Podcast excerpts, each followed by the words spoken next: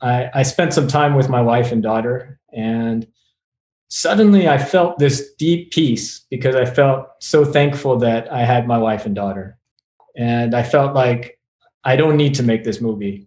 And mm. I, I, just started to kind of weep about that while I was there uh, with them because I realized how much I had changed as a person. Like I, I no longer have to be a filmmaker. This dream, it's okay.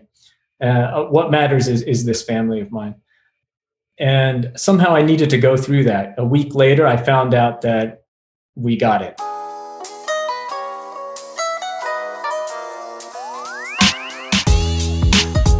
Herzlich willkommen zu Halbe Kartoffel. Mein Name ist Frank und ich begrüße euch zu dieser ganz speziellen Podcast-Folge, denn eigentlich bin ich in der Sommerpause, aber ich wollte euch nicht hängen lassen, also gibt es heute eine Bonus-Episode für euch. Ich durfte zu der deutschen Premiere von Minari ein digitales Live-QA machen und zwar mit dem Oscar-nominierten Regisseur Lee Isaac Chong, der auch das Drehbuch geschrieben hat zu dem Film. Es geht um eine koreanische Familie, die in den USA nach Arkansas zieht, wo der Vater, gespielt von Steven Yeun, versucht, äh, Gemüse anzubauen. Es ist ein toller, bewegender Film und ja, es war eine tolle Möglichkeit auch für mich, mit Isaac zu sprechen. War ein schönes Gespräch, wie ich fand. Und ja, das könnt ihr jetzt hören. Wir haben über Zoom gesprochen, das heißt, die Audioqualität ist vielleicht nicht ganz so gut wie sonst. Und ja, mein Englisch natürlich auch nicht so gut wie mein Deutsch, ganz klar. Also seid da ein bisschen nachsichtig mit mir. Habe ich gesagt, dass das Interview auf Englisch ist? Also das Interview ist auf Englisch. Jetzt geht's los. Hier ist mein Gespräch mit Lee Isaac Chong. So, welcome everybody to a special digital live Q&A. My name is uh, Frank Jong, or in German Frank Jong, or in Korean is Chong Yu Jin, just to confuse you right from the get-go. And I'm very happy and excited to do this Minari live Q&A. And uh, we have a special guest tonight. You know who it is. But beforehand, I would like to introduce you to my colleague, Lena Kettner from ProKino. She will receive all your text message and um, WhatsApp messages and your questions. And uh, I will uh, ask them to Isaac. So now the big moment for our guest. I would like to give you just uh, a little bit of information beforehand. He's a writer and the director of Minari, of course, the film you just watched. And uh, I would like to uh, give him a warm applause. So, everybody, raise your hands to the director of Minari, Lee Isaac Chung. All right, thank you, Frank. What an entrance! so I wanted to come from the side and yeah, in, but yeah i'm where, not as flexible as i want to be. Where was the spotlight? So isaac uh, welcome to the q&a uh, great to have you here. You're in la right? I am yeah thank you. Okay so it's uh, like what is it one o'clock? It's one o'clock in the afternoon here very sunny very okay. warm hot even. Even hot yeah okay. but i wish i were there. I wish i could be in germany. It's one of my uh, I, have been to Berlin before for the film festival, and it's it's a great place to show movies. Um, yeah, but yeah, just thank you everybody for coming out to this. Yeah, thank you for uh, for taking the time. I know you're a busy man, um, and uh, yeah, we're here to talk about your movie, your uh, film that you wrote and directed, and also promoted for the last couple of months, I guess, intensely so like 18 months I think. wow. Yeah yeah. What a, what a ride yeah. Yeah. So um we have some questions for you from the uh, audience. Um but also i have a ton of questions of course uh, for this movie. I mean let's get back to the beginnings before we talk uh, about the movie. Were there a spe specific moment where you thought okay i have to write uh, a screenplay about myself, about my family? Um, I I don't think there was a specific moment, like a singular moment. Uh, a lot of things were leading up to this, but there were uh, certainly things that happened around the spring of 2018 when I started to write this script. One was I was I was very much inspired by an American writer named Willa Cather. Uh, she she wrote about um, growing up in Nebraska on a farm, and um, I, I, was learning a lot about her, and that really inspired me to think about my own story growing up in in Arkansas. And also, I was about to start teaching in Korea and I, I, had a few months to write a script and i thought I, I think this might be my last chance to do this before i i turned to teaching full time i thought once i start teaching i don't know if i'll be able to make any movies so because i was doing that career change that made me think i need to do something that i have inside of me that i would regret if i never did and that to me was to be as personal as possible and tell tell a family story um, and then finally my daughter was turning the age that I was when I moved to the farm in Arkansas. And I had turned the age that my father was when he moved us there. And there was something about that coincidence. I thought um, I, I, could see the world through my daughter's eyes and, and my father's eyes at the same time somehow. And, and through my own self of, of feeling certain regrets about my life and my, my career. And my desire to try something new. Um, so it, it, all came together that spring, and I wrote a script. Maybe it took me about six months to write this script. And then I went to teach. I, I, had the script in my folder on a computer, and um, I, I, let a, a friend of mine who's an agent read it, and she's the one who really got the ball moving on this project.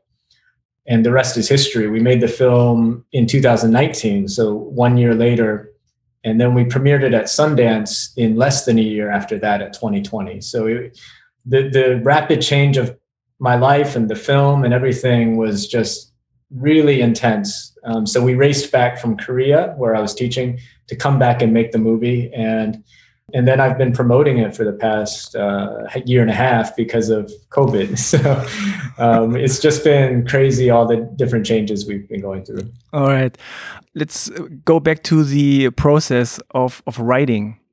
Mm. Um, how did you start, and was it hard for you? Um, well, so for for the process, um, one thing I read about Willa Cather is that she said that her own creative work began when she began to remember, mm. and she stopped admiring. So she she was always trying to do what other writers had done, who she really loved, like Henry James, um, Edith Wharton but she decided instead i'm just going to remember back to my own life and forget about all the other writers and i thought I, I, have done that too with filmmakers i've admired many filmmakers and tried to copy them um, but this time i thought i'm just going to sit down and and write down as many memories as possible from my age when i was like six years old to, to eight years old and i had this long list of memories it was maybe like 80 memories that i, I typed onto my computer and I just started to see that there's a story there. Um, I, I remember when we moved to the trailer home in Arkansas that my mom was really upset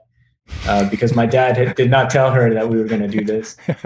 and uh, and I remember that there was a tornado that came maybe two weeks later. Oh, great timing! My mom is just increasingly, yeah, she's increasingly getting depressed.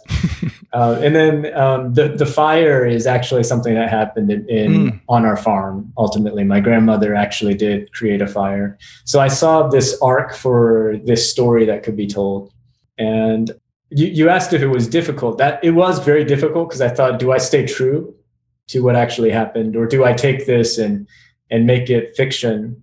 From from the beginning, I decided I, I need to make this fiction. Otherwise, I'm going to make my parents really angry. You know, I, was, I was worried about that. Uh, so I changed the names of the characters, and I just decided to go with it and, and make all of them very fictional. But of course, at the heart of it, there's something very true and uh, lived in and, and from memory. Do you remember what you wrote down uh, first? The first memory? Um, I think the first memory was that when we got to the trailer home, there were no stairs. So that was the first. and and the last memory I wrote was about uh, the minari that my grandmother and I would go and pick. Ah, okay. It, honestly, when I had that memory, I wrote it down. That's when I stopped the the process because I thought, oh, that's that's the name of the film, and uh, ah, okay. that's kind of because yeah. someone uh, from the audience was asking, uh, how did you come up with uh, Minari as a metaphor for this movie? But that's the answer right there. Yeah, yeah, that's that's exactly right. I, I had a Minari song that I sang as a kid as Mm. well. Would So you like to I- sing I- it for? no. no, no, no, not at all. So you wrote down the script. You thought, hey, maybe this is this is good for me. This is good for my daughter, and you gave it to a Mhm. friend. You said. Did you think, hey, this might be working? This I have a good feeling. Did you have any feelings about it? uh, well, there there were a lot of moments that I just loved. I, I wasn't writing it for money, you know. I was Mm. writing it what you call on spec, where you're just writing it to write. And um, there are many times that I was loving it. I would I would love what I'm writing. I love the characters. I love Paul. You know, just Yeah. random things. And then there are times that I just thought this is stupid. This is never going to work, and I was very cynical about that too. My wife, you know, she I, I drive her crazy with this stuff, but. Um, after I had written it, I thought this is maybe the best thing I've ever written. At least I knew that. Um, Okay. And but I, I I sent it to some friends and nobody read it. Nobody was reading it. One of my friends read like the first uh, 20 pages and told me, I think you need to do some more research. Then- so I, I, oh, you know, I was like, this is my own life. I don't how to. But it, it was really um, Christina Chow, my friend at CAA. Once she read it and she said, I, I think we can get this made. I love the script. I want to help you. That was when I suddenly realized, oh, maybe I do have something here because I, I, I was feeling really down about it. Hmm. Um, and then Ina Lee, who is our mutual friend, a German Korean, she also read it pretty early on after Christina did. Um, and another friend of mine, Doug Sock, who is a producing partner of mine, read it around then. And they were incredible cheerleaders. And, um, you know, they're both Korean uh, uh, from the di- diaspora uh, Mhm. of overseas Koreans. And yeah, I think my the issue was that the friends who I sent it to, they weren't Korean, made it, and yeah, yeah. I think there was something about that that that's necessary. Um, but but these two friends really cheered me on, and uh, Ina Lee introduced me to Youn Yuh-jung, the actress, um, for instance, and Han Ye uh, while I was in Korea, and uh, had them read the script, and that's how they came on board. So in the end, uh, friend, friends came through for me, and um, I, I needed that though because I, I wasn't sure if this script was any good for a long time. Yeah, I mean, you you you said it before. It was a very uh, uh, everything went very uh, quickly. And um, when was the first time you thought, "Hey, this might be working. This is actually happening"? And what did you uh, tell your students? yeah. Uh, so in the spring is when um, spring semester. So Mm. the, the new semester started in January. My first semester in the fall, I was a great professor. Man, I was so prepared. I was doing all the lectures. I was, uh, you know, showing up on time. Second semester, it just all went bad because I was. Uh, I was so busy with this film and realizing that it might get made. Steven Yeun came on board in January. Plan B came on board, and that was huge. Uh, Brad Pitt's company. Um, so, so once they were on board, I thought this is really different. This might actually happen. But something happened in April. We didn't have a financier completely on board yet. So A24 wasn't completely on board yet. And my producer, Christina O at Plan B, told me if we don't have a, a green light from A24 by like April 13th or some some date like that. She said uh, like that. She said uh, this film we probably can't make it this year. And then Steven Yeun told me if we don't make this film this year, I don't think I can make this for the next five years. so, so then I knew that that meant Oh, no. he's gone. You know, if if we don't do it, he's he's going to be gone. So I I was kind of panicked about it. And then that date came, the deadline date, and no word, nothing. A24, nothing, Mm. silence. So honestly, like I, I just, I just said I'm going to take a break because I had been so busy getting all the lookbooks and storyboards and all those things ready to show A24. I, I spent some time with my wife and daughter, and suddenly I felt this deep peace because I felt so thankful that I had my wife and daughter, and I felt like I don't need to make this movie. And Mm. I, I just started to kind of weep about that while I was there uh, with them because I realized how much I had changed as a person. Like I, I no longer have to be a filmmaker. This dream, it's okay. Uh, what matters is is this family of mine. And somehow I needed to go through that. A week later, I found out that we got it. We we we. so, um, yeah, I, I I still marvel at that moment, and I feel like I needed that moment for myself. I needed it also for the movie because that's one of the themes of the movie that that the father needs to to realize. And uh, I, I felt deeply at peace throughout everything that followed because of that. Because I knew if it goes away, I'm okay. If the mm. barn burns, okay. That, that's kind of how I felt. Mm. I somehow feel that you represented that in all these award shows and all the interviews. Uh, I kind of felt that that you were at peace at just making the movie or beforehand just writing the script. I was feeling that you were so at peace with yourself uh, and not, you know, in the spotlight and the awards and everything. That's that's nice, but uh, I felt that somehow you were grateful just to go through your own journey. I appreciate I appreciate that, and, mm. and really, it is like I, I do feel a, a, debt of gratitude to to my wife and to my daughter, and mm. and to a lot of the the things that I'm blessed with in life. Mm. Yeah, but honestly, during the, that run, I am quite nervous and neurotic. So I'm hiding. I was hiding a lot of the, mm. you know, does my hair look okay and all the stupid stuff that you go through. So you had your script, but um, how did you come up with your with the visual references of the movie? Did you have any inspiration for the look of it? Um, I, I, had a few different thoughts about it. Like Lachlan Milne and I, we we talked a lot about mixing the idea of an epic western with mm. with like a a more like Asian domestic drama, like Ozu and um, and Koreeda. Um, so so we kind of had a, a mix that outside on the farm on the land we want like a John Ford kind of feeling, mm-hmm. and then in the inside of the trailer home we have more of an Ozu type of feeling. So, th- so that was a thought that we had, um, and and there's a recent movie called Force Majeure that we quite liked in its tone, and uh, and so that that was another film that we would often talk about and reference hmm. as well. And what about the score, the music? When did this come in place, and why didn't you choose like a Korean ethnic, you know, world music kind of sound? Fortunately, you didn't, but I mean, yeah. it was so obvious. So why didn't you do this? Yeah, honestly, that was the first uh, note that I gave to Emile Mosseri when I met him. I said, "Please don't try to do anything Korean." Arirang. no, that's right. Uh, I think we started talking about like Ravel and Satie. Actually, mm-hmm. was like the first thing that we started to talk about, um, and, and he had incredibly interesting references himself when he thought about this movie. Um, and we both thought we wanted to feel romantic and, and kind of childlike.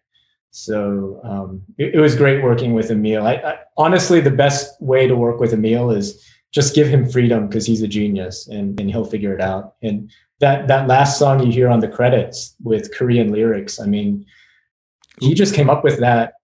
It's, it's going to play in the credits, and just you wait. Is it okay? And I said, sure, go, do whatever you want. And he wrote the song, and then he had Stephanie Hong, our translator, create Korean lyrics for it, and then we had oh. Han Yeri sing the lyrics. And now, you know, it's um, it's such a beautiful song, but he just did that within a matter of days. Like he he's just a genius. Yeah. Uh, let's talk about the cast a little bit about the characters. I mean, you uh, you said that uh, Steven Yeun was was on board. Uh, Youn Yuh-jung, the great uh, uh, Korean actress, was on board. Uh, how did you find the kids? I mean, this is mostly uh, most of the time the hard part because they are new to the game of acting. So, how did you find David and Anne? Yeah, I, uh, we, we had an incredible casting director. Her name is Julia Kim, and she has a, a unique talent at finding first time actors. And, and she's also bilingual Korean. And th- this these roles they need the kids needed to be Korean and English speaking, and uh, they they would need to be convincing in their Korean. Um, so that was really difficult to find. but Julia somehow she she sent out flyers to like churches, to Korean language schools that you and I were talking about before we yeah. got on here. Uh, you know, all, all these different um, places where kids gather, and she said that it got to the point where a lot of places in Koreatown thought that she was some kind of some uh, weirdo. Weird. What's going on here? exactly. Uh, and we were so lucky. Uh, Alan is from San Francisco, and he sent in a tape, and Noel sent in a tape from Virginia. So these are very much in opposite mm. sides of, of the country. And as soon as I saw both of them, I knew they were special. But Alan in particular, like I thought maybe he can't do it because he's too young. Mm. I was very worried about him because um, he was only one year older than my daughter, and I, I know that I can't direct my daughter in, in a feature film. Uh, but uh, I, I, just did a few auditions with him and brought him to LA to meet with Steven, and we did some scenes with Steven that were improvised. And Steven afterward just said, "Yo, this kid." Um, that's how he talks. He, yeah, yeah. He said, "Good impression." he said, "I can't lie with this kid. He's so honest." Oh. And and so I knew that there was something special about him, and Steven could could tell too. So with with him, it was great on set. His mom was so helpful in making sure he was ready for us, and we just fed him the right juice boxes at the right time. And, yeah, had his his iPad was loaded with games because uh, there's so much waiting time on set. So we, we had to figure out ways to keep him uh, energized throughout the day. Mm, yeah. The the performances throughout the, the movie from everybody were, were just great. Uh, in particular, um, the whole family. And uh, what struck me was the, the little details. I mean, uh, just the food, the language, um, just so eye rolling from the sister, you know, and the, the Hwatu game, the card game, and uh, with the grandma. Because in, in Korea, I don't know why that is, but the Hwatu game, the card game, is played by older women, and they have to swear, yeah, they have right. to curse. Have I don't know swear. why this is, but uh, it reminded me of my mother. For me, as a as a Korean German, it was very um, stunning to see this this life, this Korean uh, uh, everyday life, so um, so authentically shown in this movie. So first of all, thanks for that. Oh, no, but what I liked um, most is that the characters were not one dimensional. Everybody had something that you loved and that you liked. Everything or everybody had something from you, I think. So you, you wrote the characters. I had to remind myself that you were the kid, that you were David, because I saw you as uh, the husband or the, the father. So mm did you uh, confuse yourself while writing? So who am I? What am I? is this my father? is this me? Is this my daughter? Is this David? Did this confuse no, you? They're they're all a part of me. I feel um, it's it's all fictional, um, but there's a lot of my daughter in David as mm. well. So it's not just just me, and there's a lot of me and Jacob, and even even in Monica, like I, I she was probably the character I had the most joy writing somehow. Mm. Like I, I really loved writing her, and and thinking about her and her complexities, and uh, and with Paul, like I, I even see parts of myself in him, and parts that I, I wish I was more like you know, just the way that he loves people. And yeah, so so I, I found myself in a lot of them. But when we translate all that to the work of making the movie with the actors, then they take those characters and they create mm-hmm. something new with them as well. So what you see now, you see so much of Yoon Jung in Sunja. I mean, she added a lot. That's that's yeah. really good. Like she, her stealing the money from church. That's one of her her things. And okay. Um, you know, stuff like that. Uh, she was just so brilliant at adding little things from her own life, from her own grandmother. Mm. She she would add some things, and from her friends, like the moment where she eats the date or eats the chestnut and offers it to to Alan. That comes from a, a memory of hers that one of her friends did um, mm. for her grandson. Um, so um, all of these characters, they're like living and breathing parts of the people who made this movie. Hmm. We have to talk about the accents because okay. uh, I know that Steven Yeun has a hard time playing roles with an accent. Yeah. But uh, how did you sell it to him, and how did he work on this specific accent? Because it's a specific, uh, very authentic accent, and he he has a less uh, he has a lesser accent than his wife Monica. And was this Mhm. on purpose? Did this come naturally? How did this go? Um, yeah, this was uh, a, a lot of work goes into the, the thought of this because it's it's kind of a sensitive issue for a lot of us in uh, in the U.S. who are Asians.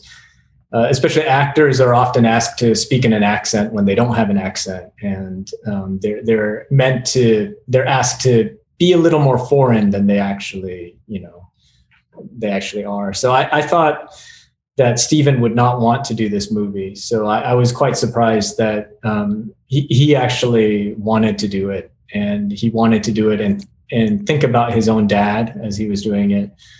And so he created that accent, the exact nuance of it, which was amazing because he, he would practice different accents with me sometimes, or he would audition different accents. Like, what do you think of this? And, and uh, that, that was really fun. You were like, Yeah. just do an accent, any accent, I don't care.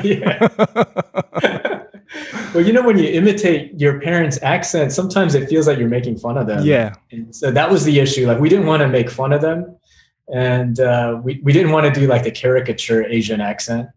So that was that was a tricky thing. And Steven felt like he he wants to have a slight accent in both Korean and English Mm, because he's been in the US a little longer in this story. Like or he's Yeah. he's been more like Western educated and we had a whole backstory for him where he went to college and he had to drop out because of money in the US. And so and then he had to go into chicken sexing. Um, that was in an earlier uh, cut of the film and we kind of took that out. Um, so so that's why his accent there's a difference between him and Monica and Sunja are much more Korean. Like Monica is very Korean, but then Sunja is fresh from Korea. So you have the the three different levels here going on.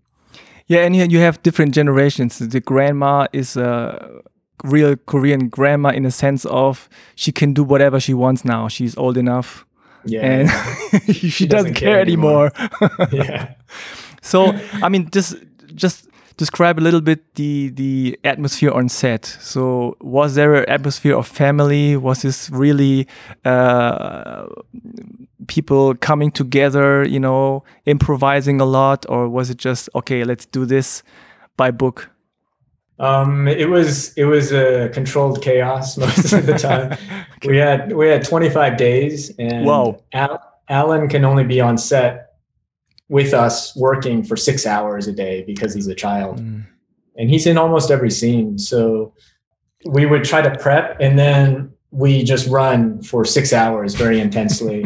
um, and it's a lot of instinct, a lot of um, swearing on no uh, internally. um, but but outwardly with with the actors, I mean they they were so professional. Um, like I was trying to at my best to create a, a place for them to feel comfortable to do anything, and so I feel like with them they liked the fact that we were moving so quickly. Like we, Hmm. I think Yeri said she loved the fact that we only would do maybe one or two takes of any setup. Yeah. Um, and when you're moving quickly, then you feel a certain like momentum uh, when you're an actor. Um, so I, I think it was it was also good looking back, uh, even though like I, I honestly don't know how we did this. yeah. It was it's a miracle that, we, that we made this movie. It is a miracle, right? So, I mean, it's a movie about a Korean family in the US, but it's at the same time it is a movie about an uh, just a family, and uh, it's an American story, and it's also a story about the people of Arkansas, of of of country people, you know, so called. So. Mhm. I mean, um, this is this was your home. I think you you wanted to give them some some credit too, and show them the authentic, uh, or show us the authentic uh, Arkansas. So, how did you deal with this kind of pressure? You know, not only representing Korea and Korean American, but also representing uh, farmers and uh, people from Arkansas. Mm. I, I, guess I just felt a, a, desire to honor honor people mm. um, and not um, s- settle any scores or not like yeah demonize anybody. Um, so I, I, I, thought about uh, we we lived that Arkansas life um, on the farm. You know, we had a farm that actually failed. So our farm actually failed in the end. And uh, I know a lot of my friends went through that experience in the 80s. It was quite tough for farmers. Um, so just remembering that and also knowing some of my friends are still farming now, I, I called them and I would talk to them about uh, getting the farming scenes right and uh, you know the the aspect of of water in the film that comes out of some conversations I had with friends about what are the most immediate concerns that you have when you're farming, and, and water was something that consistently was talked about. Um, so, yeah, I, I, didn't feel pressure though. I, I didn't feel like um, you know people are going to be mad, or I felt pressure about my parents. That was the only because uh, yeah, I mean, I, have done. I, there are things I've done when I was like five years old that they haven't let go of. You know that they still say, say things to me. Yeah, yeah, I can imagine. I same here. so but yeah. we we'll come into the reactions later but um, i'm weaving in all the questions coming in so mm. uh, the questions I, I ask you are the questions from the audience as well so somebody is asking about paul and uh, his mm. connection to the christian religion what was interesting about paul was you feel this tension in the first minutes or maybe a little more throughout the movie what kind of guy is he? Is he is he cool? Is he not cool? Yeah. And this tension is really, you know, like ooh. Uh, and um, how did you come up with with this character? Is this a real character that you know? And uh, what were the decisions uh, going into Paul's character? Mm.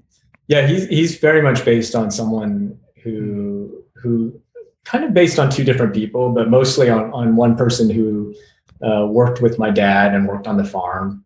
He used to be in prison, um, and then he came out and and he was trying to make up for things he had done when he was younger. And um, he threw himself into the work of farming, into the work of the land, and um, and he was wonderful man. Um, he was very Pentecostal too in in his uh, Christian beliefs and that's something that that that I I've experienced a lot in Arkansas.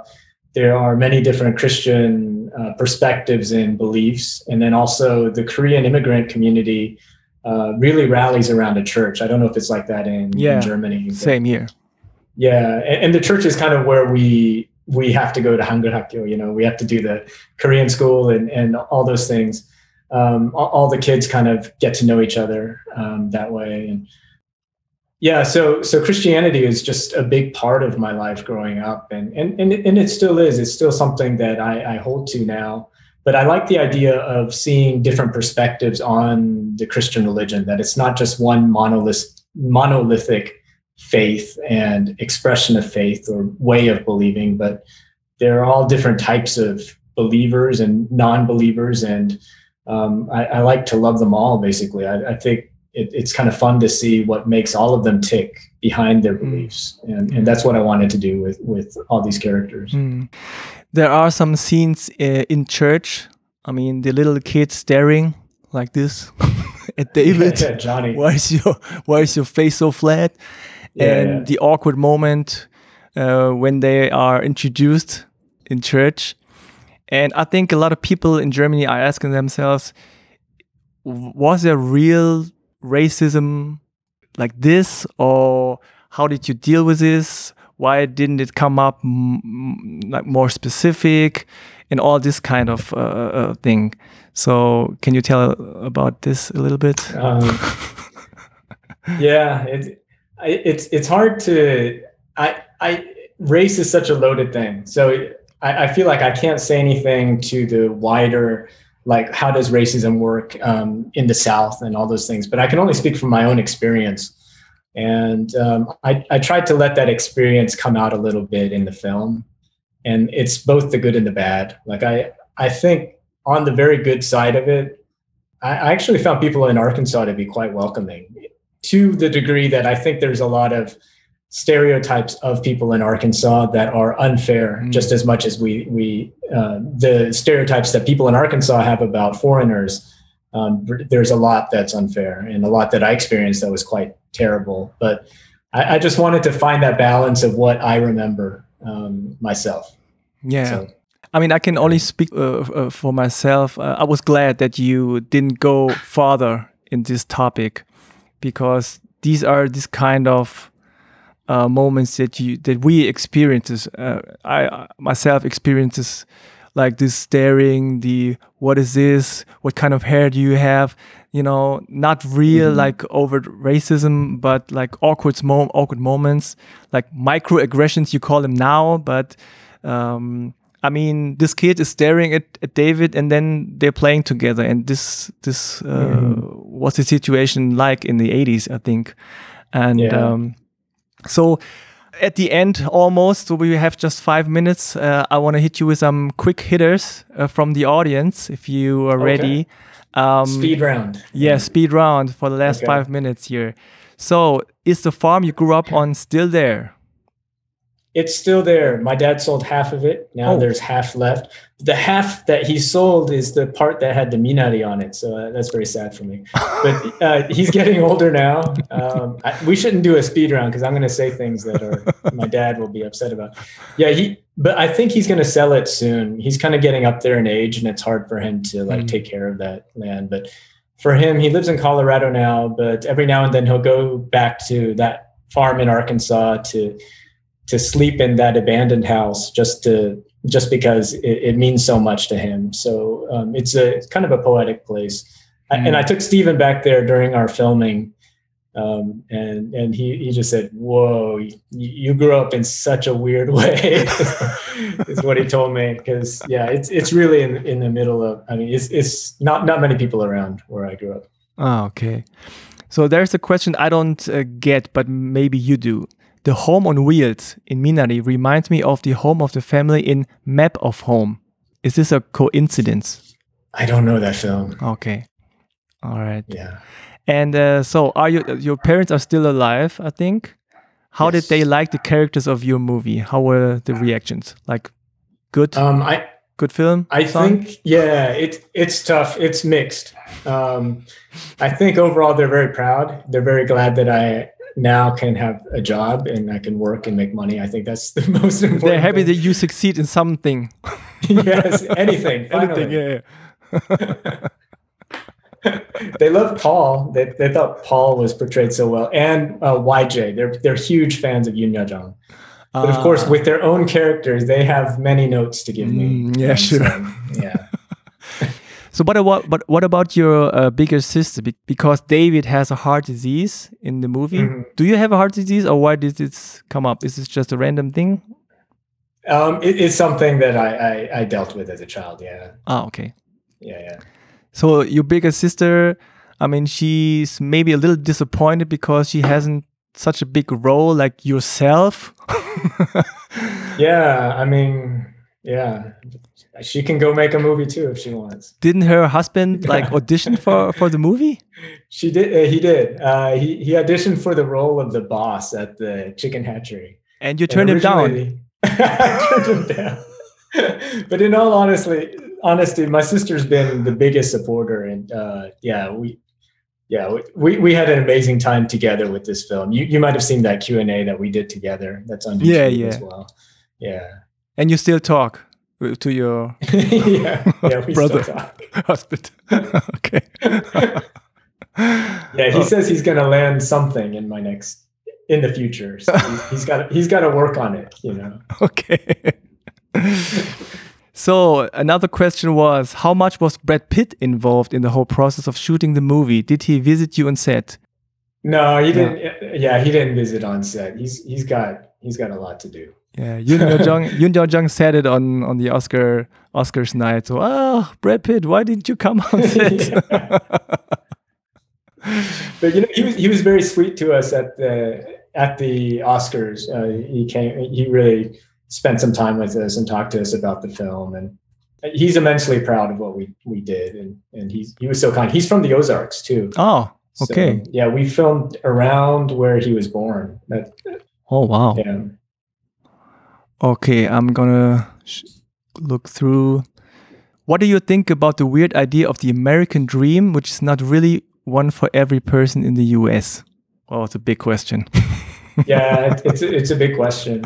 Maybe too Um, big for a speed round. Yeah, yeah. It, it's it, there's an idea. It's an ideology. It, uh, the American dream. It, it's something that some people believe in, and uh, I'll, I'll leave it at that. I mean, it's, some of the characters in this film believe in it. Some don't. I think in the end, in the movie, it doesn't matter. So Yeah. So I think we have to wrap it up. Unfortunately, thank you so much for uh, taking the time to speak about it, speak about your movie and your experiences with it. I mean, it's it's just a, a miracle in such a short time. I mean, you were filming in summer of 2019, and I was watching it in 2020 at the Berlinale screening. So it's it's a crazy ride, and uh, I hope this crazy ride continues in Germany and uh, all the best for you, your family, and your movie career, and your parents. yeah, thank you so much. Um, oh, what what kind of Chong are you? Nara Do you know? Not, oh, we're different Chongs. Ah, okay. We have the same last name for the audience, but not the real Yeah. last name. Yeah, yeah. but yeah, thank you, Franks. Thank you so much. Yeah, Uh, this you. was great, and thank you to all the German audiences who are watching. Uh, really glad that you are sharing this with us. okay. All right. All the best to you. Bye. best to you. Bye. So, das war mein Gespräch mit Isaac. Sehr sympathischer Typ. Äh, hat viel, viel Spaß gemacht. Ich hätte gern noch länger gesprochen. Danke an dieser Stelle an alle teilnehmenden Kinos, die das Gespräch live übertragen haben. Danke an Ina Lee, die mich zu dem Film gebracht hat. Und großen Dank natürlich vor allem an Lena Kettner von Pro Kino, die das alles organisiert hat. Dann wünsche ich euch eine gute Zeit bei allem, was ihr noch macht. Bis zum nächsten Mal. Macht's gut. Tschüss. And I wanted to talk about it uh, live uh, uh, in the Q&A, but um, the son is called David, right? Mhm. And David is the name of my brother. oh, okay. So- no kidding. And the father is called Jacob. My father has a Western name. It's Jakob, the German version Oh, of wow. Jacob. And to top it off, my mother is called Sunja. Oh, no kidding. So you have everybody on board except Frank, except me. I, why didn't I use Frank? Yeah, I feel bad. This, I mean, I'm very disappointed. I have to say. There has to be a sequel. Yeah, so you Frank. used everybody in in my in my family except me, and you have my my my my same last name. So I don't know. I, I feel good and bad at the same time. yeah, yeah, you should, you should. I, I, I have to name someone Frank at some point. yeah, please do, please do.